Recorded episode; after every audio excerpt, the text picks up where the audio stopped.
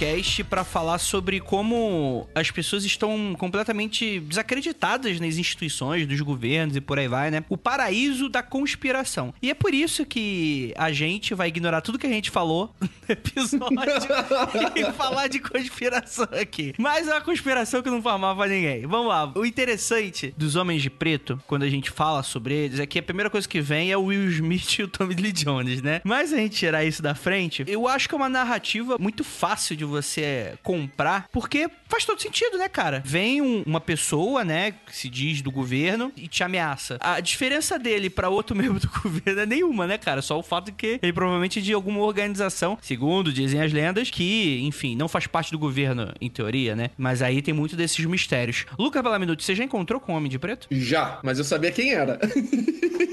Rapaz, como assim? Já encontrei o oficial da imigração que veio perguntar o que que eu andava fazendo, que eu não, não mandava o relatório anual que tem que mandar. Ih, rapaz, olha aí, acabou a aí é. mesmo, hein? Acabou a mamata. Você quer ficar aqui nos Estados Unidos, amigo? Você tem que ver com os homens de preto agora. Tem que responder todas as perguntinhas deles. Eu nem sabia que tu tinha que fazer relatório de imigração anualmente. Ah, então, é por, quando- é por causa da faculdade. Eu agora eu não posso mais viajar. O Trump baixou uma lei nova que você não pode mais viajar para outras cidades, né? Enquanto você está trabalhando por uma empresa na cidade X, você tem que ficar na cidade X. Rapaz. E eu, eu, eu- é, pois é. E eu vou muito pra Chicago por causa de trabalho, né? Aí agora eu tenho que fazer uns relatórios explicando onde é que eu tô e por que, que eu tô indo lá, senão dá rolo depois. Chicago eu limpo. Nossa senhora, hein? Ah, Rafael, você acredita nos Homens de Preto? Cara, eles mentem pra cacete. Então, assim, depende muito do que você estiver abordando sobre. Não apenas as conspirações são antigas de outrora, né? Também tem as piadas também que, nossa, ninguém nunca escutou essa. Nossa senhora, hein? O- os Homens de Preto, eles estão nessa. O, o MIB, o filme MIB, é aquela notícia que o próprio filme MIB zoa, né? Que quer descobrir coisas malucas e interessantes pra investigar. Vai nos jornais mais fudidos que eles vêm com exagero que você vai investigar que ali tem coisa, né? Geralmente. Então o MIB ele vem trazendo essa sátira pra justamente trazer uma descredibilidade. Caraca, agora eu não sei falar a palavra. Ele vem tirar a credibilidade de, de coisas do tipo, porque todo mundo vai associar o filme, a comédia. Então, os Homens de Preto existem e o filme mostra exatamente que eles existem. Cara, e assim, eu, eu acho esse tema um pouco complicado da gente gravar, porque existe muito pouco de, de dado relevante ou factual dentro dessas coisas, né? É muito coisa de, de lenda, de testemunho, disse-me-disse, né? E aí vem essas desculpas um pouco convenientes demais, do tipo, ah, mas aí a pessoa não fala porque teve a visita dos homens de preto, né? E aí, ah, mas aí eles não, eles não participam de nenhum órgão oficialmente, né? Eles são de algum órgão secreto, né? Então eles têm identidade falsa e tal. Mas, cara, eu plenamente acredito que existem órgãos do governo secretos e que eles ameaçam pessoas vez ou outra. Se isso é pra causas alienígenas ou não, isso aí pra mim é, é, é claro, né, cara? A gente vive no Brasil, né? Onde aqui, quando você, sei lá, talvez seja um pouco menos comum no Sudeste, mas talvez em algumas outras regiões, treta política, tretas relacionadas a isso, cara. Se eu for pegar, por exemplo, vou fazer aqui uma, uma- uma citação aqui a outro podcast lá do Caso Evandro, terceira temporada do Projeto Humanos, que faz aquela investigação lá do suposto ritual de magia negra envolvendo lá o prefeito, a mulher do prefeito, a filha do prefeito por aí vai, né, cara? Tem fortes indícios ali que vários dos acusados fizeram testemunha admitindo que são culpados através de tortura, né? Isso é colocado, né, de maneira bem clara. E não tô falando se é ou não é, tá, gente? Só pra deixar bem claro, né? Mas é o tipo de coisa que a gente não consegue não achar, de certa forma, relevante ou achar que realmente isso acontece, né, cara? Isso é. Acontece, né? O que, que a gente pode falar? A lenda dos homens de preto, ela vai começar a, ficar popular ali depois da- a- no- nos meados da década de 60, no começo da década de 70, porque é aquela época, Andrei, em que o MK Ultra tava estourando, que tava dando muita polêmica com órgãos de inteligência do governo, né? A gente tem que lembrar que durante a Guerra Fria, o que mais tinha nos Estados Unidos era abraços do governo relacionados à informação e inteligência. E com os escândalos do MK Ultra, quem quiser ouvir o Mundo Freak sobre MK Ultra para saber mais do que a gente tá falando, é um dos maiores escândalos dos Estados Unidos, é muito pouco falado pelo tamanho do escândalo que foi, mas fica aí Mundo Freak Confidencial 114. Durante esses escândalos do MK Ultra, a confiança no governo americano caiu muito. E é também é bem na época em que as revistas de ufologia estão começando a estourar. Então tem um monte de revista de ufologia trazendo casos em que, olha, agentes do governo estão contra a população, talvez eles tenham escondido verdades, talvez eles estão escondendo outros escândalos que eles não querem que a gente descubra. Tá? Imagina essa época de desconfiança total no governo americano, a população contra o governo, então começa a surgir esses mitos dos homens de preto, que seriam do governo americano, outros dizem que são de agências paralelas ao governo, que vêm e te ameaçam caso você veja alguma coisa ou relate alguma coisa que venha, a, que seja disruptiva à ordem, ao status quo. Sim, sim, sim. Não, eu, eu acho que essa narrativa se popularizando aí década de. Eu diria até mais tarde, hein, Lucas? Década de 70, talvez. MK Ultra na década de 70? O escândalo começa a estourar em 67 e ele vai ficar enorme lá em 73. Beleza, beleza. Final da década de 60. Aí, início da década de 70. De 70. Não, realmente, eu acho que isso faz todo sentido, né? Mas é bom falar que, apesar disso, a teoria dos Homens de Preto, ela começa bem antes, né? E é claro que a gente vai colocar aí que talvez seja uma narrativa pregressa, né? Vamos lá, né? Vamos contar que talvez, se a gente não vai confiar no governo, também bora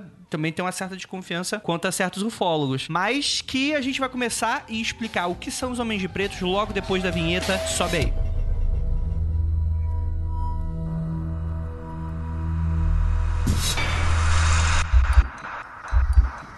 Não há nada de errado com seu áudio. Adentramos agora através dos seus sentidos. Estamos preparando você para o que vai acontecer nos próximos minutos.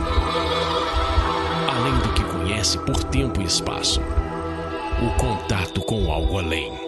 Não conte para ninguém e nunca olhe para trás, pois este é Mundo Freak Confidencial.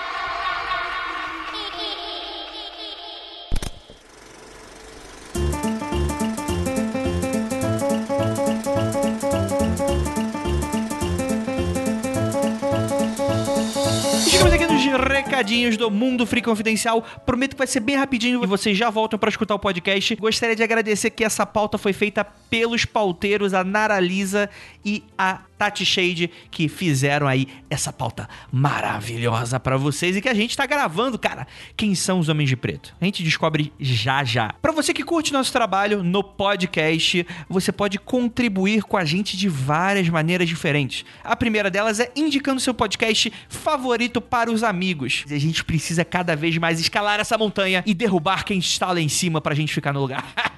Mentira, gente. Mas, cara, agradecer de verdade de coração por todos vocês que escutam a gente, que estão aqui com todo o carinho do mundo. Se- Tá sempre indicando a gente, dando curtida, dando comentário, dando compartilhar, dando RT. Por favor, continue. Gente, vocês não sabem o quanto de esforço de produção é necessário pra colocar esse podcast no ar toda a semana. Além dele, tem o Magicando, que a gente faz também. Além dele, vamos começar aí um outro podcast, o Um Cadáver Ouve Podcast. Esse aí, só pra quem é apoiador, investigador oficial. E além, é claro, dos nossos podcasts sazonais, né? Que ano que vem tá vindo aí com tudo. Não vou prometer exatamente tudo que eu tô pensando que a gente tá planejando aqui, mas ó, já me comprometo, criptologia vai chegar com tudo pra 2019 com um tema especialíssimo e ó, vou ter bastante ajuda nesse, hein? Esse vai ficar ainda maior e ainda melhor que o primeiro. E pra você que gostaria de se tornar um investigador oficial, meu Deus do céu, Andrei, eu quero investigar os casos com vocês.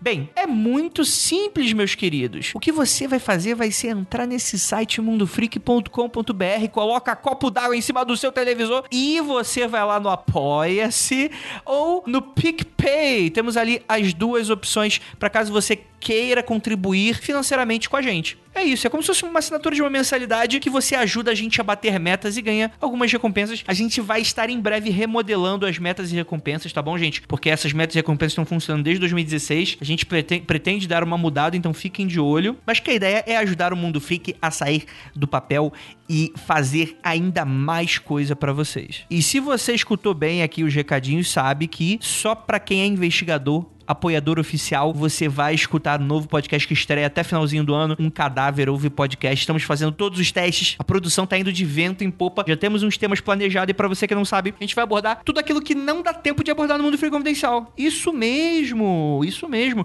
Então, sei lá, um, um cometa tá, parece que é um OVNI, o pessoal tá achando que é OVNI. Será que a gente vai comentar lá? Não sei. Nova série da Sabrina, que ah, não vai ter nenhum episódio que a gente vai fazer por aqui, infelizmente. Eu sei que tem muita gente pedindo, mas a gente pode comentar lá. A gente vai ter de tudo, é claro, na nossa temática de sempre no Mundo Freak: paranormalidade, casos insólitos, ufologia, encosto, tudo que vocês mais amam vai ter um adendo lá em Um Cadáver Ouve Podcast.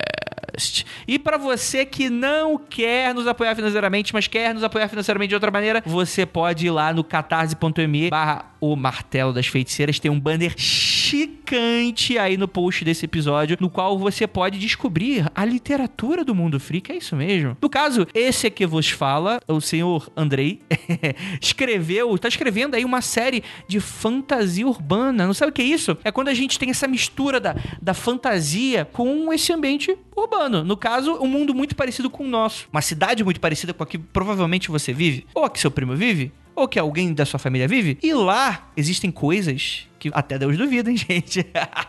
Demônios, bruxas e vagantes andam por aí pela cidade. O Martelo das Feiticeiras é o segundo livro dessa série. E se você não leu o primeiro e quer conferir antes de ler a continuação, você pode ir nesse catarse também que a gente tá oferecendo um kit com o primeiro e com o segundo livro. E se a gente. A gente, assim, já virou pré-venda, não tem nem esse de tudo ou nada. Pré-venda já. É garantido que vai sair finalzinho de janeiro, comecinho de fevereiro, no máximo. Se a gente atingir 200%, que estamos bem próximos, a gente acabou de bater 165% no momento da gravação desse recadinho. Se a gente bater 200%, as pessoas que pegaram a recompensa de 89 para cima, que é a 89 é que garante é, um dos pôsteres, por exemplo, você vai ganhar não apenas um pôster extra, mas se a gente bater 200%, você vai ganhar uma sacola de algodão personalizada da série, com o símbolo do protetorado super bonitão, feito pelo nosso queridíssimo do Jânio Garcia. Então é isso, galera. Bora lá falar sobre os Homens de Preto. Ficou maravilhoso.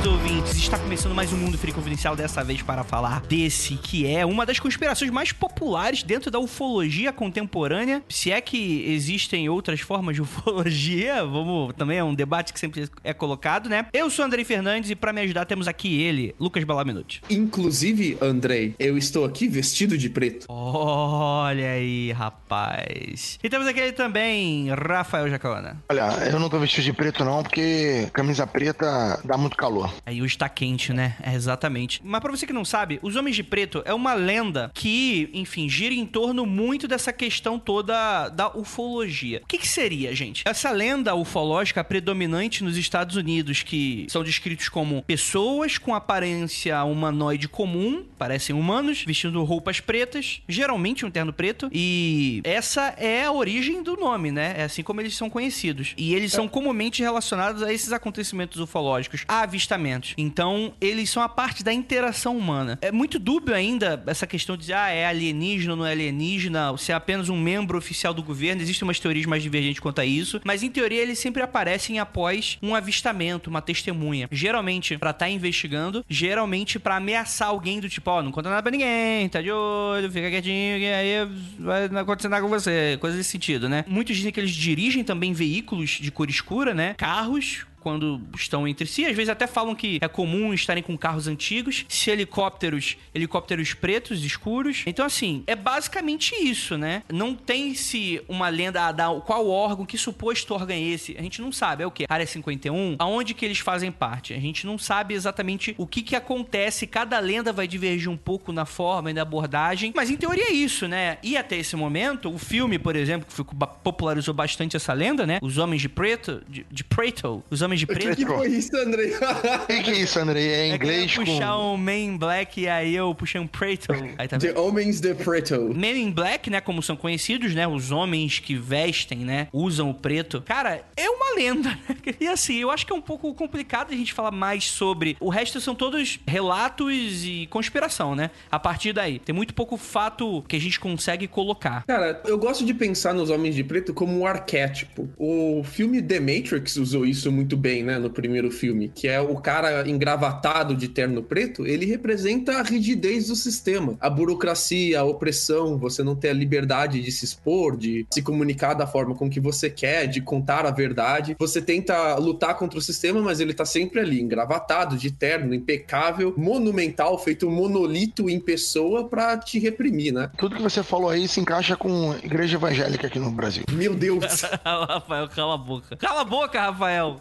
Porra! Caralho! Desculpa, desculpa. Vamos lá, gente, vamos pra frente. E por causa desse arquétipo, né, ele vai vir desde lá atrás dos primeiros relatos do Homem de Preto, que eles vão vir de 47. Em 1947 você tem o famoso caso da Ilha Mauri. E o caso da Ilha Mauri, ele vai abrir pra gente a lenda do Homem de Preto. Então o que que aconteceu no caso da Ilha Mauri? Você tinha o Harold Dahl, que ele tava com um cachorro e dois amigos na enseada de Puget Sound. E ele tava passeando ali naquela enseada, ele saiu do barquinho que tava perto da costa ali, foi pegar lenha, e quando ele tava voltando de pegar lenha, ele viu seis discos voadores, descritos como objetos metálicos que refletiam luz, em formato de donut, voando pelo ar, e um deles caiu. E depois que um deles caiu perto do barco, um monte de pedaço de ave, de astronave foi caindo junto, depois da nave. E um desses pedaços teria acertado o barco dele, destruiu o leme do barco, destruiu a parte da frente do barco e acertou o cachorro dele. Nossa. E o cachorro dele morreu. É, cara, mó, mó cabulosa essa história. Morte de cachorro é sempre cabuloso, né? E esse Harold Dahl, ele foi falar com o chefe dele primeiro, mostrou o caso, mostrou o barco pro chefe dele, os amigos deles fizeram um relato, e depois ele foi pra polícia. E depois que ele foi pra polícia, ele teria recebido a visita de três homens vestidos de preto. Esses homens vestidos de preto, eles estavam de terno preto, gravata preta, cabelinho de gelzinho pro lado, aquele agente Smith clássico, né? E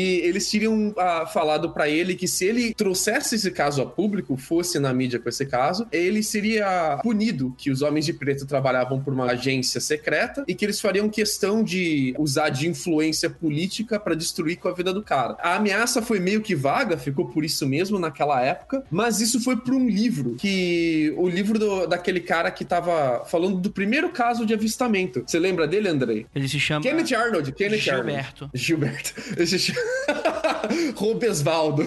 O Kenneth Arnold, né? Ele tava estudando esses casos de avistamento porque ele queria dar respaldo pro avistamento dele. Ele tava país afora estudando casos de avistamento e ele teria então tomado o relato do Harold Daw e feito o relato dele vir a público. E ele também, o Daw também teve contato com o Bender. Esse Bender era outro cara que escrevia bastante sobre ufologia. Ele tinha revista de ufologia, ele escreveu sobre a Ilha Mauri, escreveu sobre o relato do cara e esse Bender foi o cara que mais botou fé no caso da Ilha Mauri. Esse Bender, ele era investigador e editor da International Flying Saucer Bureau, que é a afinada IFSB. E ele foi, ele junto com o Arnold foram os primeiros a publicar a história da Ilha Mauri, né? E depois dessas publicações, primeiro na revista de ufologia e depois no livro do Arnold, começou a estourar de gente dizendo, cara, eu vi um OVNI e eu fui visitado por um homem de preto também. Então começou a, esses boatos a pipocarem, várias pessoas mandarem cartas, mandarem relatos, tanto pro Bender, que é da revista, como pro Arnold, que estava escrevendo esses livros, como os próprios relatos deles, né? Eu vi um OVNI e eu recebi uma visita parecida. O que que são esses caras? E é bom falar que, é, é, o Lucas, só pra reafirmar, o caso da Ilha Mauri, ele aconteceu pouquíssimos dias antes do incidente de Roswell. E dá pra ver que aí a gente tá falando bem do início da ufologia como a gente conhece hoje, né? Então a gente já tinha já esses institutos e essas é, formas de, de investigação por conta própria. Que acredito que nos Estados Unidos possa até ser bem comum esse tipo de prática, né? Essas associações que o pessoal se junta. E o que eu gostaria só de chamar a atenção é que a gente não tá falando da década de 60 ainda, né? Onde que começa mesmo a popularização, né? Esses caras foram os pioneiros dessa investigação ufológica amadora, vamos colocar assim. É, a galera tava se reunindo, se encontrando e vendo no que ia dar, né? O Bender, ele por muito tempo escrevia pra revista de ufologia e ele juntou tanto relato desse tipo, tanto relato, que ele publicou em um livro chamado Flying Saucers and the Three Men. Pra quem gosta de história da ufologia, esse é um dos clássicos, porque ele vai relatar várias dessas pessoas recebendo visitas parecidas. Sempre homens de gravata e terno preto, dizendo serem agentes de alguma funcionalidade do governo, mas sem deixar claro qual, fazendo ameaças grandiosas, mas ameaças vagas, e dizendo pra pessoa ficar quieta e não, não publicar os relatos dela, não ir à mídia e tal. E ele disse que uma das coisas que é mais interessante nesse livro é que apesar de todas essas dessas pessoas dizerem que elas foram intimadas, a maioria delas foram ao público com os casos delas, tanto no livro do Bender como em jornais locais, e nenhuma delas teve nada de, de ruim acontecendo com elas, né, cara? Não teve nada da vida da pessoa que fez com que essas intimações dos homens de preto tivessem algum impacto negativo. Então, seriam essas ameaças ameaças vazias? O que, que são essas ameaças que não deram em nenhuma consequência negativa? Ou eles inventaram. Não, então pode ser também, né? Mas é difícil você falar que inventaram, porque, pelo menos de acordo com o Bender, né? Os relatos eles são muito, muito parecidos. São sempre dois ou três pessoas, homens brancos, que dizem ser do governo, vestindo preto. Partindo do princípio que sejam verdade essas visitas, né? Também não tem nenhum motivo pra gente acreditar que é uma agência do governo, né? Porque até então são três pessoas vestindo preto que estão falando qualquer coisa, né? Cara? Ô, ô, Lucas, deixa eu perguntar uma coisa pra você aí, uhum. que você entende muito mais disso. Você mora nos Estados Unidos. Se fossem agentes federais, por exemplo, eles se apresentariam como? De coletinho escrito FBI? Não poderiam chegar de, com essa descrição terno, terno preto e falar algo do tipo? O que, que você acha? É, então, pro oficial americano chegar para você e fazer esse tipo de pergunta, ele primeiro tem que dizer quais que são os seus direitos e ele tem que dar algum tipo de distintivo oficial para você. Ele não pode chegar e sair perguntando qualquer coisa, a não ser que ele seja algum tipo de policial especial, como a galera que faz undercover, que vai disfarçada. Aí eles podem fazer isso. Mas a não ser que seja essas pessoas que são undercovers, que têm uma permissão judicial extra especial para isso, eles têm que dar o distintivo para você, mostrar o distintivo e dizer para você os seus direitos. Então, eles não podem chegar para você fazendo ameaças e dizer que é do governo. Ou eles chegam para você fazendo ameaças, ou eles dizem que é do governo, entendeu? Não ser que eles sejam da CIA. A CIA deve ter uma licença dessa aí, ó. Então, a gente já leu que há um caso de um relato de pessoas que não eram do governo se fantasiando de, de militar pra ir ameaçar outras pessoas com relatos ufológicos. A gente já falou disso aqui no Mundo Freak. Ah. Então, tem, já tem. Eu acho muito mais provável, se essas histórias são reais, claro, que sejam pessoas aleatórias, com interesses próprios, que não são do governo, falando que são do governo justamente porque é uma autoridade, né? Você chega falando que é do governo, a pessoa começa a acreditar mais na sua autoridade. Sim, sim. É, lembrando a questão também que sempre deixa ainda pior esse tipo de relato quando há abuso de autoridade, né? Que a gente tá falando aqui como uhum. é que deveria ser uma abordagem formal, oficial, tudo dentro dos conformes, né? Mas a gente sabe que Exato. nem no, se a gente tá, tá, acostumado aqui no Brasil, mas nem nos Estados Unidos isso é assim, né? Até hoje é, é muito se discutido essa questão do abuso de autoridade, né? Então, assim, talvez até vamos imaginar que, ah, senhor policial, você não está seguindo o rito oficial conforme nosso presidente, Senhor Jesus Cristo. É uma invocação, ele tá seguindo um rito. É, um Vai se fuder. É o rito oficial, O ritual, o ritual de te prender. Exatamente, um ritual de foda-se, você está preso. Mesmo que ele não siga o ritual, meio é comum, né? Acho que a gente pode falar, principalmente dependendo da tua cor de pele, também fica mais comum ainda, né? Mas é bom a gente falar também que esse Albert K. Bender, né? Que era dessa instituição, desse. Revista. É revista o nome? Que... É, uma revista. Eles chamam de Bureau de Investigação de Ufologia, mas é uma revista. Beleza. É que eu pensei que fosse só uma instituição, não sabia que tinha uma publicação. Não, era a revista de ufologia da época. E, cara, é bom falar que ele tem uma história de ufologia, né? Não apenas essas testemunhas. Uhum. É, ele, ele diz que ele foi intimado por homens de preto diversas vezes, né? Porque como ele estava fazendo parte dessas investigações e juntando essas cartas, ele visitava as pessoas que faziam os relatos. Então ele dizia que ele sempre via homens de preto perto da, da casa dele. Quando ele estava viajando, ele era seguido por carros pretos. Quando ele parava em um hotel, por exemplo, e ele ia fazer o check-in no hotel, tinha um cara vestido de, de terno preto ali na, no salão olhando para ele. Ele faz diversos desses relatos de estar tá sendo seguido. Mas até então, né, pessoas normais vestindo terno preto. e um cara com um pingo de paranoia.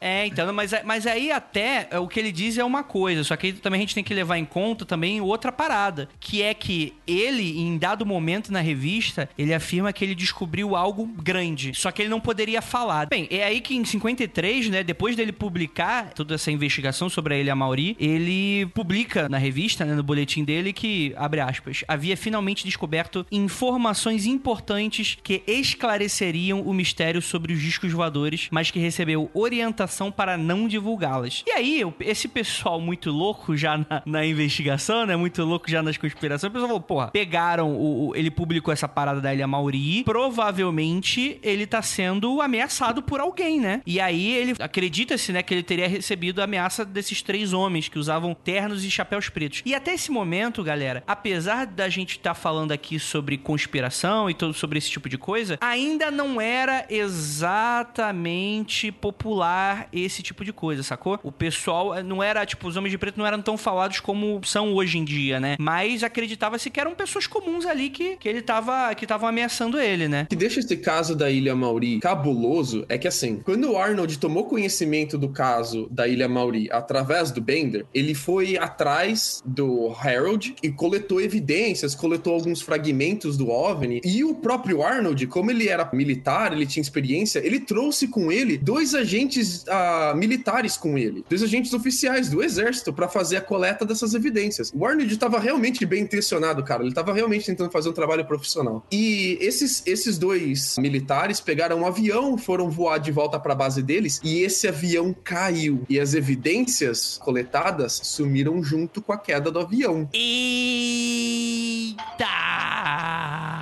É, pois é. Quando o avião cai e as pessoas somem, no dia seguinte o Harold recebe a visita dos Homens de Preto e o Harold ele, ele sai da casa dele, foge da casa dele e se esconde em um motel, nesses motéis de estrada. Então ele recebe a visita dos Homens de Preto de novo no motel. Ele começa a ficar meio paranoico, começa a ficar mudando de hotel pro hotel e ele começa a, ele relata que ele fica recebendo ligações anônimas ameaçando ele, dizendo que se ele continuasse vindo a público com a história, mais pessoas iam morrer. Então esse tipo tipo de ameaça de ligação anônima, assim, estava acontecendo direto. Nas cartas que o, o Bender revela no, no livro dele, ele fala muito de ligações anônimas para jornais locais. Então, as pessoas que estão em jornais locais recebem ligação anônima dizendo para não publicar uma história e que era um órgão do governo, alguma agência do governo pedindo a não publicação. Os caras publicavam do mesmo jeito. Na semana seguinte apareciam homens de preto na editora ou no jornal local a cobrar satisfações dessas pessoas. Então, eram relatos que, sim, estavam começando a tomar uma dimensão dimensão um pouco legal, assim, né? Uma dimensão saindo do local e, sabe, meio que interestadual, pelo menos já, né? Uhum. O Bender parou de mexer com isso, viu? Ele, ele parece que ele ficou assustado de verdade e ele largou mão. Ele, ele ficou só, só mexendo ali na edição da revista e ele parou de investigar esses casos. Olha aí. Esses homens de preto, às vezes, no relato, eles parecem meio é, assombração, saco? É? Ó, fica, fica atrás da pessoa ameaçando, dando aquele medo, dando aquele medo e meio que fica por isso, a pessoa desiste ou some as informações porque a pessoa fica discreta, ou será que não? Então, eles parecem um pouco de encosto que ficam atrás da, das testemunhas. Também, né? Também, né?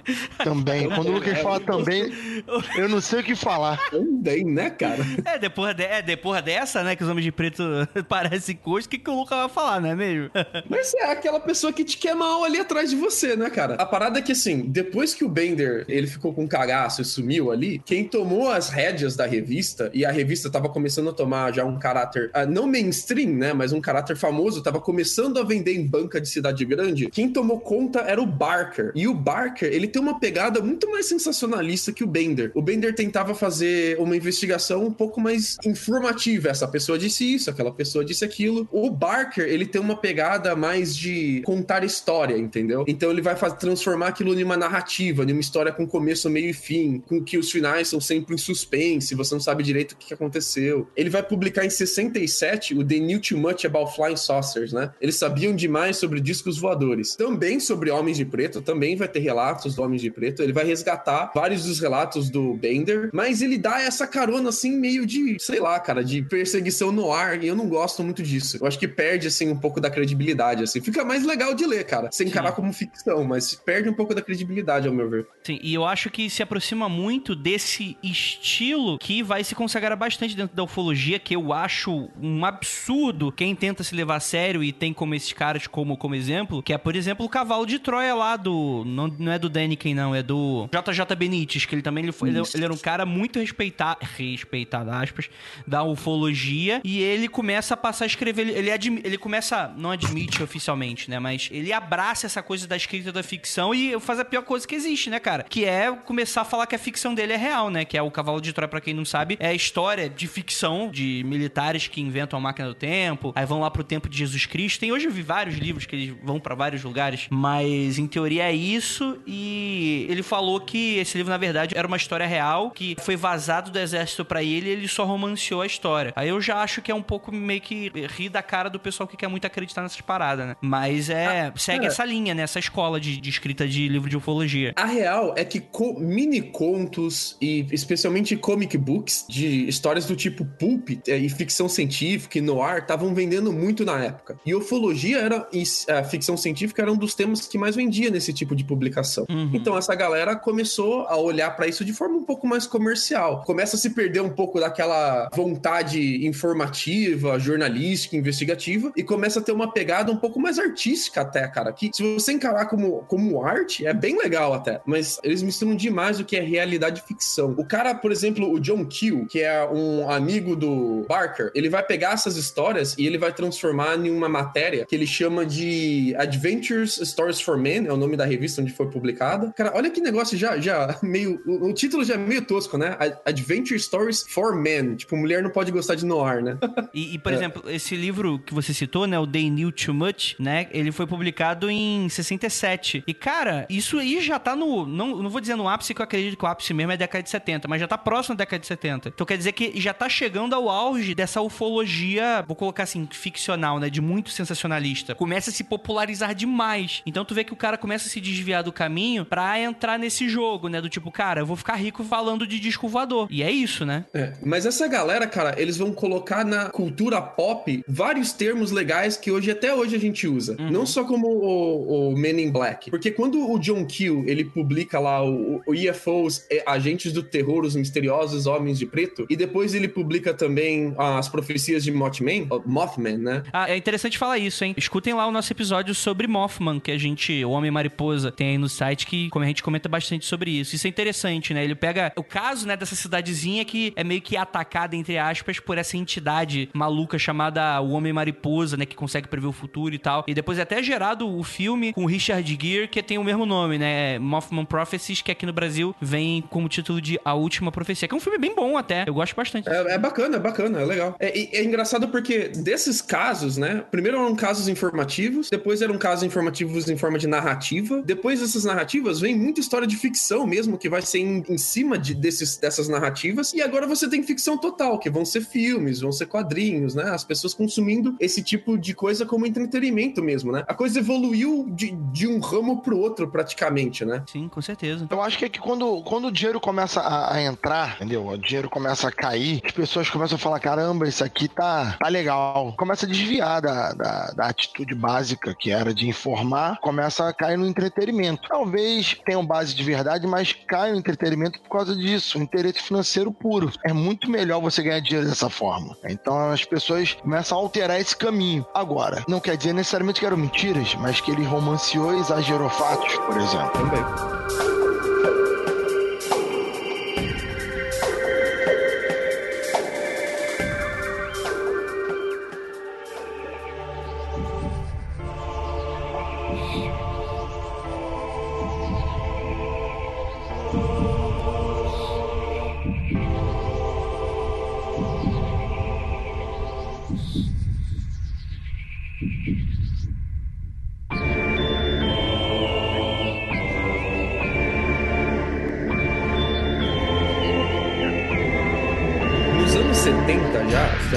Pouquinho mais pra frente, essa pegada de homens de preto, de agências do governo e tal, tava começando a perder fôlego e a ufologia tava tomando uma guinada mais new age, mais hip. Então a parada já não era um, aliens estão visitando a gente para fazer experimentos científicos ou discos voadores estão caindo na praia. Não, a pegada agora é dimensões, viagem astral, é reencarnação em outros planetas. Tava tomando uma, uma pegada mais holística na ufologia, né? E depois essa onda holística, né, lá lá pros anos 80, essa coisa do homem de preto, engravatado, que vem te espiar você em casa, meio que morreu. E é, de tempos em tempos a ufologia ela se reinventa. E ela vem com uma nova narrativa, né? E nos anos. No, no final dos anos 80, no começo dos anos 90, ela retomou essa narrativa do Homens de Preto de forma bem legal. Ela colou de volta isso na mente das pessoas, né? Vem o The Mysteries of Men in Black, The UFO Silencers, que seriam os silenciadores de caçadores de UFOs, que é, é tipo um livro, cara, mas ele é, ele é bem bacana bacana, assim, se você não levar ele muito a sério. Mas, mas ele, era, ele era muito, muito famoso por causa do relatório CRIO. Vocês já ouviram falar do relatório CRIO? Não. Explica pra gente o que é o relatório CRIO, Lucas. O relatório CRIO é um relatório que ele caiu, assim, nas revistas de ufologia, no meio de ufologia, e que ele virou uma dessas lendas que ninguém sabe direito de onde veio, se é verdade ou não, mas parece que alguém de dentro de uma dessas agências governamentais, a lá MK Ultra, caguetou o relatório que teria sido feito por um alienígena sobre a relação dos alienígenas com os seres humanos. Eita. Então, é, então a história é assim, que depois da queda dos OVNIs, ali no final da década de 50, começo da década de 60, os alienígenas teriam deixado um hóspede aqui na Terra. Michael então, Jackson! Ah, um hóspede que também é conhecido como hostage. Ah, hostage seria como é que é hostage em português? É refém. Eles teriam deixado um refém aqui na Terra e eles teriam pego um refém e levado pra, pra longe. E através desses reféns ele ia, ele ia rolar uma troca de cultura, né? A gente manda um intercambista espacial, eles deixam um intercambista extraterrestre essa parada. E esse OH, Original Hostage, o refém original, teria feito esse relatório sobre a relação dele e a influência dele na humanidade. E dentro desse relatório, ele fala, por exemplo, sobre a quantidade de espaçonaves que tinham sido relatadas, as forças do governo tentando silenciar esse tipo de reportagem. Ele fala que o governo tem outros tipos de refém que eles capturaram, que não foram feitos através de troca. Ele fala sobre experimentos com tecnologia alienígena, que tecnologia tecnologia de telecomunicação de aeronave, eh, especialmente de exploração espacial, de foguete, tinha tudo vindo de alienígena, era tudo baseado em alienígena. E ele fala especialmente sobre discos de ferro, uh, ou, ou, discos metálicos, né? Que teriam informações. E cada vez que, com que ele precisa trocar alguma coisa com os seres humanos, ele troca esses discos metálicos que trariam ciência e conhecimento à humanidade. E ele fala de como essas, uh, o, o governo americano tinha preocupação preocupação em controlar essa ciência e esse conhecimento de forma militar e esconder esse conhecimento da população. Uma pegada meio arquivo X, assim, sabe? A tecnologia do governo é 30, 40 anos mais avançada do que o governo diz para a população. E não é não? A tecnologia do governo não é 10, 20 anos pelo menos mais avançada? Como não? É... Então, né, cara? Como Calma, não? mas qual tecnologia? Agora eu vou foder o é. Rafael. Que tecnologia que você tá falando? Eu não sei como que eu vou saber. então, boa pergunta, realmente. A parada é que, assim, o livro The UFO Silencers, ele traz alguns casos de, de homem de preto, diz que os homens de preto estão agindo há muito tempo, e esses casos vão bater com algumas coisas que estão no relatório do CRIO. E, especialmente, a parte que o CRIO fala de agentes que vão tomar relato pessoalmente das pessoas que viram OVNIs, dos avistamentos, tomam pedaços dos OVNIs quando eles encontram artefatos, e trazem para esse tal de CRIO, para esse refém, pro refém explicar para eles o que, que é aquilo. Então o Crio teria contato direto com esses reféns. Esse livro ele vai trazer à tona de novo o, o relatório Crio vai trazer à tona de novo os homens de preto e os homens de preto vai voltar com tudo na cultura popular. Depois vai ter os quadrinhos, né, do, dos homens de preto e os filmes e vai cravar de vez no, no imaginário Já. popular de todo mundo. Eu somar uma informação aqui que soma, vale como curiosidade, isso que o Lucas acabou de explicar sobre o Crio aí que troca-se reféns para compartilhar cultura essas coisas era muito comum na Europa da Idade Média, da, da Idade Contemporânea, até, até os dias de hoje, né? Aliás, não tanto nos dias de hoje, mas no século XIX até era muito comum. Nativos da América ir para Europa, europeus já vinham para cá, então levavam-se pessoas para lá para aprender, para apreciar, principalmente para se impressionar com o que você podia ver na Europa e coisas do gênero. Forçando um pouco a barra, cara, o casamento medieval é isso, né, cara? Dois Sim. duques, dois condes trocam as suas filhas como se fossem reféns e os reinos fazem intercâmbio comercial. Eu vou até além. Tem muito desse papo que. Nativos americanos. Sim, sim, sim. Não, mas, mas vou mais além do que tudo isso que vocês estão falando. Existe muito esse papo de que essa questão do, da ufologia, que é desde a década de. até século passado, século retrasado até, né? Quando começa essa coisa da exploração dos planetas, você começa os primeiros telescópios, os primitivos, começam a enxergar alguns planetas e ver uns detalhes e começa a se falar se existe vida inteligente. E aí tem aquelas ficções, começa aquelas ficções pulp na década de 10, 20, 30. E aí você tem muito dessa fala de que talvez todo esse interesse do Ocidente pra ufologia nada mais é do que essa culpa enraizada do medo do que eles fizeram na, nas outros, Américas, né? né, cara? No que, uhum. tipo, eles agora como sendo o povo invadindo e como sendo o povo que ele vai ser dominado, né? Por uma inteligência, uma raça, algo nesse sentido, né? Então é, é o medo de fazer o que eles fizeram com os outros, né? O cara que escreveu esse relatório CRIO, ele atirou para todos os lados, cara. Ele disse que o, o tal do CRIO foi o pivô da negociação da primeira base alienígena na Lua a primeira base alienígena na Terra, e que os humanos já têm base na Lua e que fica no lado escuro da Lua, brincadeira. Mas que a gente teria bases na Lua que foram dadas pelos alienígenas. É, então, de acordo com esse relatório CRIO, tá tendo um mega intercâmbio cultural e tecnológico. E, cara, mas isso tem que ficar de alguma forma escondida. E como é que você vai esconder tudo isso das pessoas com televisão, com internet e tal? Então, os anos 90, que ainda é um pouco antes, né, da proliferação da internet de forma comum para todo mundo, ela tem muito dessa pegada de você entender que tem muita telecomunicação, mas você não, não conseguir se expressar, você não ter o seu canal, você não ter a sua forma de você se comunicar e você se sentir oprimido pelo sistema, né? Então vem The Matrix nessa pegada, vai vir os quadrinhos primeiro do Homens de Preto nessa pegada e depois dos quadrinhos vai vir o filme aí o cartoon, né? A série de TV animada, todos esses nessa pegada, né? Que existe os Homens de Preto, uma agência do governo que é opressor e tá tentando esconder a verdade. Tem um filme que é de comédia, mas ele tem exatamente essa pegada. Se eu não me engano, o alienígena fala exatamente isso, que é aquele Paul, sabe qual é? Sim, sim, sim. O Gray, ele fala que ele fica 35 anos, 30 anos preso e ele fica como amigo, mas os aliens, mas os humanos acabam prendendo ele, que ele fica ensinando os humanos sobre tecnologia alienígena, explicando um monte de coisa para eles. É mais ou menos isso que ele fala aí. Essa escritora da The UFO Silencers, Rafael, ela é a Beck, a Green Beckley, e a Green Beckley é uma lenda viva da ufologia, cara. Ela é famosíssima. Ela diz que tem foto de homem de preto, ela tem relatos pessoais de avistamento, ela tem muito, muito material bacana que ela publica, mas o material dela é nessa veia meio narrativa, meio exagerada do Barker. Então eu fico assim, meio que pra lá, meio pra cá do, do as coisas que ela escreve, assim. Cara, eu, na época que eu acompanhava coisas assim, quando tinha TV a cabo, aí todo mundo vai cair na, no, no, no History. E o History era engraçado, como geralmente eles conseguem fazer isso muito bem, que eles faziam os programas entrando em, em locais que eram proibidos e quando aparecia helicópteros, é interessante que aparecia de vez em uma vez, teve um episódio especificamente que apareceu uns helicópteros todos de preto, daquela descrição mais conspiracionista possível. E realmente as pessoas viam sem, sem dizer quem eram, sem mostrar de crachá distintivo nem nada, eram possivelmente militares, eles estavam em área militar e eles atribuíram exatamente isso, ó, são homens de preto, porque os caras estavam de preto, mas porque não mostraram nenhum tipo de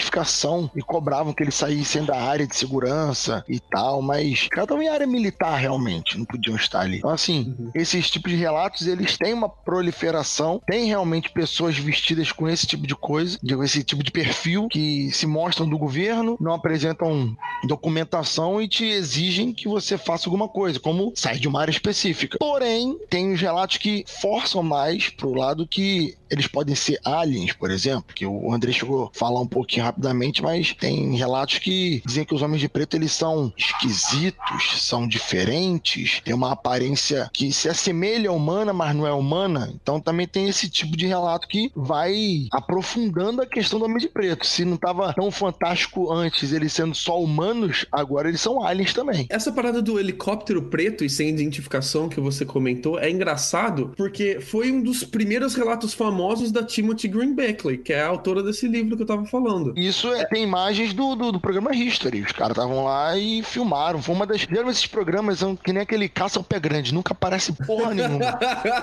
Mas esse programa específico foi interessante porque, como eles entraram numa área restrita, acho que foi até relativo a uma base secreta dessa área 51, algo do tipo. Apareceu mesmo dois helicópteros todos negros e muito perto deles, quando eles escutaram o barulho, o helicóptero já tava em cima. Eles, caraca, a gente não escutou nada tal. E, e foi interessante por causa disso. Agora, se soma com, como você disse, soma com relatos, é, a gente sempre fica mais de cara, né? Uhum. Ó, pra quem gosta de ufologia, eu recomendo você ir atrás nos ca dos casos da Timothy Beckley, que são bem famosos. Ela acho que ela é fundadora da Liga Oficial de Investigadores de UFOs, que é a famosona, é, que depois ela vai a, a, liga vai desmantelar nos anos 80 e voltar nos anos 90, né? Mas tem, tem, tem vários casos que ela foi atrás, assim, que são bem legais, como tem ó, o humanoide em Ohio, ela é mais ou menos daquela área de Ohio, né? Então você tem o caso de um Ohio, você tem o caso de uma nave espacial que teria pousado em Ross, também em Ohio. Você tem uma criatura estranha de aparência alienígena em Pebble, uh, e você tem o caso de Mothman, você tem um, o lagarto de Loveland. Todos esses relacionados a ela, e de acordo com ela, com o homem de preto na parada tentando silenciar eles enquanto eles faziam o trabalho deles de revelar a verdade ao público, né? A então... dica é não sai com essa mulher, porque porra. Caralho, a mulher tá toda nos caô, maluco. Tá doido. Essa pois foi pra é. você, hein, Lucas? Olha só.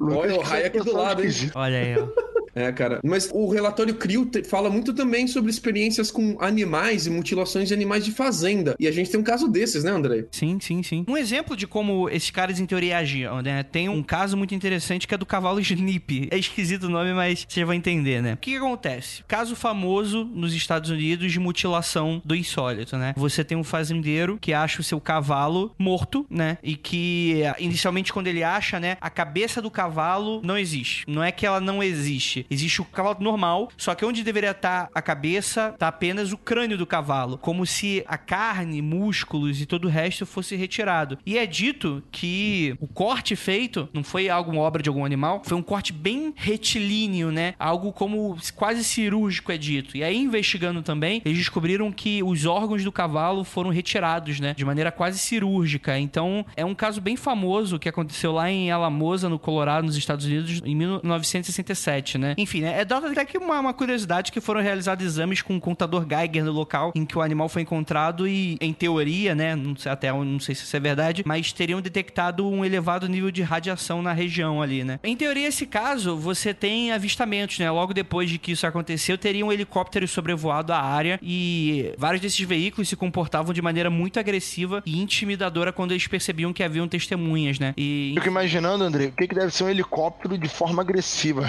Se não tiver atirando. Se no Rio de Janeiro não estiver atirando, não é agressivo, não. Ué. É o helicóptero do Bop passando em cima da plantação. É. É tipo, ele chega perto e, e vai com a hélice pra cima das pessoas, sabe? Tipo, um de gigante. Helicóptero agressivo. Tipo, eita, eita. Agressivo, você fala, como é que você tá? Ele fala, foda-se você! Toma no seu cu, filho da puta. Ai, meu Deus do céu. Mas aí os relatos se dividem, né? Você tem dois tipos de relato. Um, você tem relatos de que eram helicópteros mesmo, eles estavam patrulhando as pessoas, e outros têm relatos que não eram helicópteros, né? Eram objetos voadores que ficavam flutuando para cima e para baixo, como se fossem grandes drones, né? Drones enormes ali. Então, você tem de novo essa questão dos helicópteros negros, né? Que permeiam todas as histórias dos homens de preto, junto com os carros negros também. É, eles têm um gosto, assim, por roupa muito específico, né? Sim. O padrão, né, cara? É padrão, porque você tem que tirar suas digitais para trabalhar nesses lugares aí. E pra... É design estético, né? Não, a, a, parada, a real é que assim, a parada de ser terno preto e carro preto é porque antigamente quem trabalhava em escritório trabalhava de terno preto, gravata preta e camisa branca. Anos 60, anos 50 era isso, cara. Você, qualquer escritório, qualquer jornal, qualquer revista, qualquer coisa, era terno preto, camisa branca, gravata preta. Então, órgão do governo, por isso que ficaram homens de preto, sabe? Eu acho meio, meio cafona, assim, quando as pessoas começam a expandir tudo agora dos caras pretos, sabe? mas, a, mas a pegada era essa, então. Tinham uns designer ali. Mas, carro também é muito legal. Mas o carro também é preto porque é mais barato. Ah, era carro padrão de época, assim, cara. Os carros antigos, assim, do governo eram todos pretos, assim, né? Sim, sim, sim. Bem, existem dois casos no Brasil que ficaram bastante conhecidos com relação a homens de preto, porque engana-se quem acha que é só nos Estados Unidos, né? Em que ah. eles fariam missões aqui no Brasil também, né? Um deles é o caso do Feira de Santana. Para quem não sabe, Feira de Santana fica na Bahia. Aconteceu em 12 de janeiro de 1995. Década de 90 foi a década do OVNI aqui no Brasil, né, cara? Novamente, 20 anos atrasado com tudo, né? A década de 90 foi a nossa década de 70 dos OVNIs aqui no, no Brasil. e teria acontecido na madrugada do dia 12, que ocorreu a queda de um OVNI. Cara, essa história é muito interessante, né? Porque um fazendeiro relatou que teria visto uma gosma sair de dentro desse OVNI quando ele caiu, seguida de um ser peludo, de baixa estatura com garras, como se fosse um bicho preguiça. E ele relatou que viu um outro ser morto dentro do OVNI que era pequeno e que, segundo ele, parecia um feto. Ele descreveu como isso, né? E aí, o serviço secreto da Marinha foi acionado e remover os seres capturados e o OVNI que estava sendo acompanhado do exército. E acredita-se que o helicóptero utilizado pela Marinha para remover esses seres e o caminhão que levou o OVNI não possuíam qualquer tipo de identificação. Como nos casos do Homem de Preto americano, né? Filial. É, filial americana, né? O fazendeiro e os funcionários da fazenda foram ameaçados para manter sigilo sobre o ocorrido, né? E após isso, muitos militares foram vistos percorrendo a cidade de forma incomum. E inúmeros hel helicópteros sobrevoaram a região, né? E existe essa crença que os Estados Unidos estavam monitorando os OVNIs nesse período, assim, década de 90, né? E que o pessoal da Marinha teria alertado aos americanos sobre esse encontro, né? Então fica aí o alerta. Esse caso, ele merecia mais atenção, cara. Casos brasileiros são bem legais. Sim. Outro caso muito famoso aqui agora é o do incidente de Varginha, né, cara? É dito que teriam homens de preto que ameaçavam, tinham, assim, não dava pra saber se estavam de preto nas ligações, né? Mas tinha gente é, ameaçando as meninas, né? E por aí vai, né? É, a, a gente tem um episódio extremamente bem feito sobre o caso Varginha no Mundo Freak. Eu recomendo todo mundo a ouvir, que é muito Andrei legal. nunca recomenda esse programa por causa de mim. Ah, não, é legal, cara. Ele só é antigo, sabe? É um caso bem antigo, assim. Um episódio do Mundo Freak bem antigo, mas ele é bem legal, cara. Foi um dos episódios que me fez gostar muito do Mundo Freak. Mas a parada é que, assim, no caso de Varginha, as meninas que tiveram visto a tal criatura, né? Elas eram irmãs que eram filhas da dona Luísa. E essa dona Luísa, ela disse que ela foi visitada depois por homens de preto. Sim. E esses homens de preto teriam questionado elas e feito ameaças abrangentes, sem nada muito específico, como é o caso padrão americano, né, cara? Esse relato bate igualzinho com os relatos americanos. Diziam que os caras invadiam a casa dela sem se, se anunciar, sem ser chamado e tal, só entravam. E segundo elas, a mãe, né? Geralmente eram adolescentes, né? As testemunhas. Então é a mãe que, que, que se colocava como, como que tava ali no central, né? Uma diferença importante desse caso da dona Luísa com os casos americanos é que no caso da dona Luísa, ela disse que os homens de preto fizeram ela e a filha, eh, levar as filhas dela pra desmentir o caso na televisão, dizer que era tudo mentira. E isso é uma coisa que não tem nenhum relato de homem de preto americano que eu conheço. Os relatos de homem de preto americano é pra você ficar quieta, pra você abafar, não de, de contra-mentira, né? De você ir lá e contar uma história diferente, né? Então é, é bem estranho isso. O Homem de Preto brasileiro, ele é um cara diferenciado. Homem Porque é comum, preto né, cara? Dava até, dá até pra você imaginar que. Eu até acredito que, por exemplo, mesmo se não for homem de preto, poderia ser muito bem agente dentro da prefeitura, né, cara? Imagina só, o medo do prefeito da cidade ficar vexatório pra cidade, todo esse caso, né? É claro que depois eles se aproveitaram bastante de maneira turística, mas no, no susto, né? Talvez mandar algum agente da prefeitura, algum pistoleiro ameaçar a família, coisa desse sentido. Pastor. É, faz sentido. É fica eterna, né, cara? Porque também falaram que ele era vermelho dos olhos, não sei o quê. Não, isso é o demônio. Fala muito do caso Varginha, não, porque me- o Andrei não gosta. Tem também um caso, cara, que o ouvinte José Vicente Silva Júnior, ele lembrou que é o caso do fliperama, o caso do videogame Polybius. Vocês lembram desse caso? Ah, sim. Não tenho ideia do que seja. De cabeça agora, eu não vou lembrar dois detalhes, mas eu sei do que vocês estão falando sim. O Polybius é um videogame que é uma lenda urbana, né? De um videogame de arcade, daquelas lojinhas de arcade, onde você teria ataques epilépticos e viagens paranormais na, na sua cabeça se você jogasse. E Eita. não, é mais lenda urbana, assim, né? Mas nesses casos, eles têm relato das pessoas, dos arcades, das lojas de videogame, serem visitadas por homens de preto pra coletarem as versões dos jogos, pra pegar o ROM do jogo e levar embora. Então fica aí, cara. Porque, assim, os casos do Homens de Preto, eles não são só de ufologia, né? Eles são casos também de casos paranormais. Em como se fosse um SPC, assim, de verdade, né? Arquivo X. É, arquivo X a parada, né? Qualquer coisa paranormal tá valendo. E esse caso do videogame Polybus é um, é um desses casos em que é paranormal, mas não é ufologia. É bem legal também. Fica aí pra galera que gosta de lenda urbana. Vai que é ufologia e os aliens estavam fazendo isso aí. Você não sabe. É? É, a, a parada é que assim, o videogame talvez seria um experimento governamental que fazia com que as pessoas ficassem viciadas nos jogos e tivessem viagens enquanto estavam jogando. E por causa de que esse videogame teria vazado, né, e teria chegado até as lojas de arcade, os homens de preto tiveram que ir lá e recolher. Mas uma coisa cai por terra, né? se os homens de preto têm a capacidade de limpar a nossa memória, eles estão fazendo um péssimo trabalho, porque caso é o que não falta, né? Ah, mas é, na época as informações eram circuladas mais rápido. É que eles não limpam a memória, assim. O filme, ele dá uma incrementada, né? Dá uma melhorada na tecnologia. Eles não conseguem apagar a memória total. Eles fazem mais um, sabe, sonho. Você sonha, tu sabe das coisas, aí demora um pouquinho, tu, tu esquece tudo. Então eles fazem meio que uma, uma transição disso. Você. Um negócio fica tão, tão isolado na sua memória que você vai esquecendo muito rápido. Eles embaralham a memória. Eles não fazem você esquecer igual no filme. É um pouco diferente. Mas funciona igual. Por isso que geralmente quando as pessoas dão detalhes, o detalhe é muito vago. É só roupa e só. Ninguém tem descrição de rosto. Tem gente que. É por isso que, por exemplo, tem descrições de rosto que falam que as pessoas era totalmente comum, parecia alien. É por isso que vai ter isso. Porque você apaga, embaça a memória da pessoa, ninguém consegue identificar ninguém. Só fica o resquício da memória. Então, a história total até fica, mas os detalhes desaparecem. Uhum, exatamente, né? Você está ouvindo Mundo Freak Confidencial. Bem, vamos falar um pouquinho da cultura pop. Os Homens de Preto, eles tiveram uma HQ, né? Não, quer dizer, não foram os Homens de Preto que publicaram HQ, né? Ah, que pena.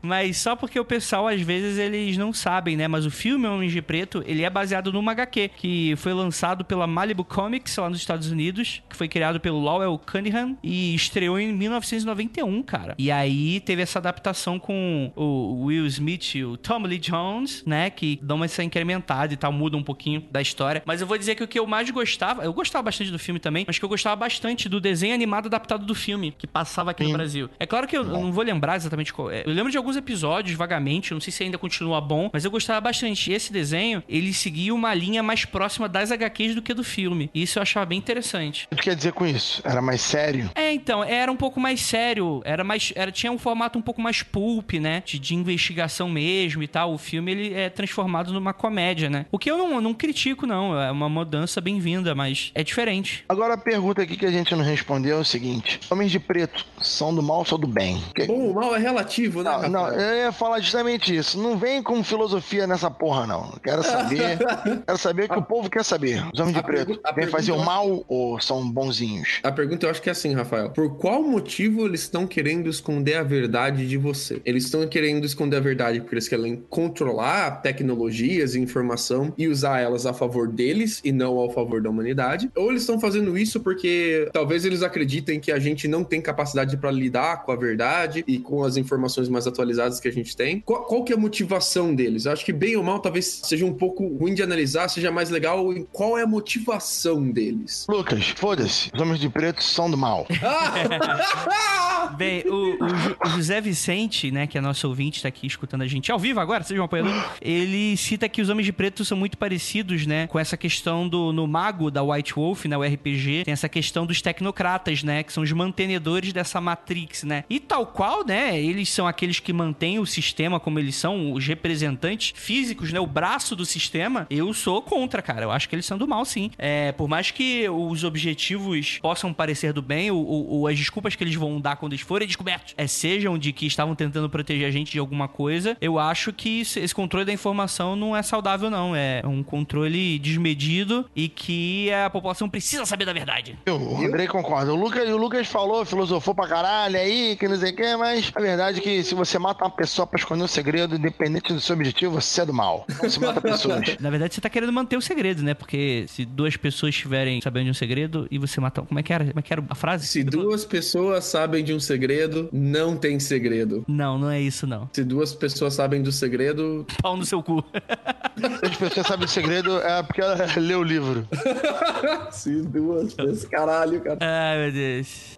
Os homens de preto, eles podem ter a intenção que for, podem ter seus motivos que forem, mas eles não ah, são pessoas não, boas. É o contrário. Ah, achei Três... a frase, André. Ah. Achei. É do Benjamin Franklin. Três pessoas podem manter um segredo se duas delas estiverem mortas. Oh, rapaz. Mas ó, não é Benjamin Franklin, não. Isso aí foi da minha tia que ela falou. Então.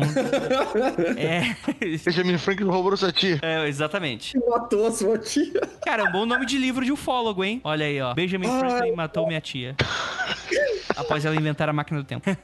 Vamos lá, gente. Então, Lucas, é do mal ou do bem? Eu acho que eles são do bem porque eu gosto do Agent Dale Cooper, mas só até o final da segunda temporada. É, cara, isso é legal, né? Porque, assim, é, raramente os agentes de órgãos americanos, como o FBI e a CIA, são tratados como bonzinhos. Na maioria das vezes, eles são do mal, né? Mas aí a gente tem o Twin Peaks, né? Que mostra esse Dale Cooper super gente boa e os agentes do, do FBI, Mother Scully, né? Que, inclusive, fica aí a promessa, né? A gente precisa fazer um episódio de Arquivo X, hein? Não, geralmente, já, mas geralmente os agentes do FBI são gente legal. O ruim é do, da CIA. Da CIA que é mal. O Rafael nunca viu House of Cards, né? Só tem a gente do FBI do mal lá. Não, eu já vi, é, mas aí que tá.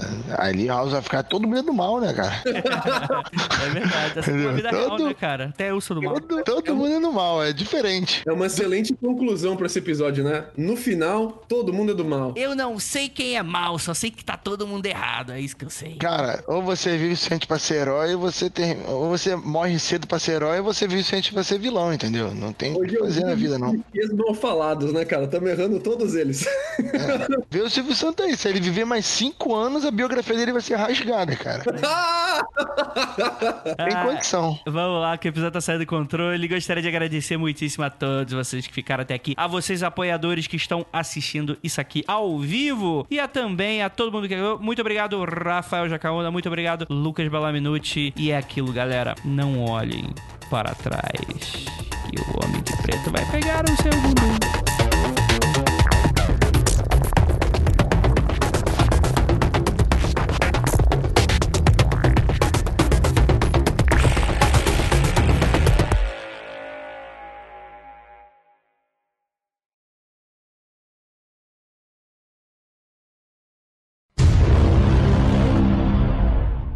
O, o- o meu medo é os caras, durante a palestra, tudo com o fone na mão, jogar Lucas Balaminuti Twitter e ver no que vai dar. Não, cara. Jogar no Google e ver essa porra desse podcast, cara. Imagina. É, no- imagina, nossa, os caras abrindo pode isso no meio da. Nossa, velho. Ah, mas é esse idiota aqui que vocês estão dando exemplo? Ah, é, cara, a produção do Lucas do Pode Isso é o. É, aquele Lucas retardado, né, cara? E aí vai ver, tipo, o cara pega a foto do perfil, o cara todo terninho, né? Bonitinho, nossa, sou muito universitário americano.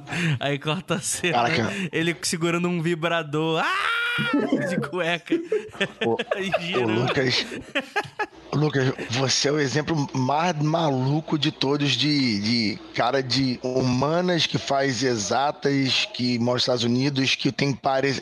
O, o penteado mais nerd ever e não sei o que, e a porra doida mais louca que deve ter. Caralho, é impossível. Ah, cara. É difícil de É o, explicar. jei- é o meu jeitinho, fala. Véi, joguei meu Ah, nome é. no Google e apareceu meu MySpace, cara. Nossa senhora, não acredito. Essa porra ainda existe? Existe e não dá pra deletar. Calma aí. Veja- Lucas veja isso, veja isso. Balami. Não, mandei aqui, mandei aqui, mandei aqui. Já te adianto já essa humilhação. Caralho. Nossa, foto sem camisa jogando bola, cara. Nossa, que vergonha. Caralho, bicho. Cara. Caralho, Lucas! Meu Deus! Vamos, Aí, vamos nos essa primeira foto de, com, com a máquina fotográfica aí, ó, ó. Tá bem. Backstreet Boy mesmo, hein? Essa Tech Pix na mão. Isso aí tinha quantos anos, cara? 16? 14, 15, nem 16 tinha, mano. Cara, É padrão a achou- foto, né? tipo A, a mão, cara. é, é só troca você no fundo, a mão fica igual, né? É a mesma foto, cara. Puta. Nossa, eu e o Cid na Chapada Diamantina, mano. Nossa. Chapada diamantina. É, Que nós que tínhamos uma, nós isso, tínhamos uma parada, que nós fizemos uma viagem pra Chapada, aí a graça da viagem Olha, era ficar eu chapado. não vou te na enganar. Chapada. A Tabata tá rindo aqui, não sei porquê. Eu não entendi qual Lucas, foi a graça. ama eu muito, não cara. sei. Ah, velho, era gatinho. Esse cordão aí. Essa, esse cordão aí. Olha só. Gente, só pra avisar que eu já coloquei a gente ao vivo, tá? Então a gente pode vir rir ao vivo junto com todos os ouvintes. Ih, isso aqui é no Rio de Janeiro, Lucas? Ou é. Ah, não, é em Minas isso aqui, é em Minas. Você não é Belfort É Minas, não, é maluco? Minas. Acho É, que- Ah. Enfim, gente, o Caraca. pessoal vai saber do que a gente tá falando extra desse episódio. Lucas, tu jogou bola? É isso? É foto de jornal de você jogando bola? É isso? É, quando, quando eu vim pra high school aqui, eu entrei pro time de futebol, né? E, tipo, os times aqui de high school, eles jogam campeonato, tá ligado? Passa na TV, vai no jornal. Os caras levam a sério as coisas aqui. Aí eu fiz Aí, um gol no meu primeiro jogo e saiu a foto de eu fazendo gol no jornal, cara. Que vergonha. Cara, o Lucas gostava muito de tirar foto sem camisa. É assustador. Como ele tem um. Como ele gosta dele mesmo. Puta merda. Ué, cara, brasileiro com 16 anos é isso. Foto jogando bola sem camisa no churrasco, né, cara? Lucas, eu não tenho nenhuma foto proximamente parecida com essa. Mas é porque você- Ainda bem que não tem teve nenhuma filho. foto porra louca nesse site, cara. Nossa senhora. que Caralho, MySpace não dá pra deletar, cara. Não dá pra deletar o MySpace, não tem como. Eu já tentei um milhão de vezes já. Caralho, é a prova que a internet cara. é, é pra sempre essa porra, caralho. Tá maluco. Eu nunca Os caras tive deletaram o MySpace, então. serviço. Os caras deletaram o serviço, mas deixou lá as fotos pra humilhar todo mundo. Esse cordão aqui do, do, de budismo teu tá demais, maluco. Não é budismo, é coquinho, seu maluco. É semente Então, de pô. coco. Não, pare- parece aquele cordão que o, que o Chaca de Virgem usa, sacou? É? Ah, As 12 casas. 108 bolinhas pra prender os demônios do, de Hades. esse coquinho foi uma ex minha que deu pra mim no dia de eu fazer a viagem de intercâmbio, no dia que eu vim pros Estados Unidos, cara. Eu tô agora pensando agora nos criadores do MySpace. Ah, é? Vão migrar pro Facebook? Tá bom. Tenta apagar agora, seus arrombados. Ah, mas apareceu tem um aqui, ó. Tem um pôr do sol irado aqui, hein? Tem um pôr do sol bonito aqui, vai. Ai, gente, vamos começar? Vamos começar aqui, ó. Vinheta, tá, tá, tá. Vinhetinha Punhetinha. da moitinha. Esse é o Lucas. Vamos lá, gente.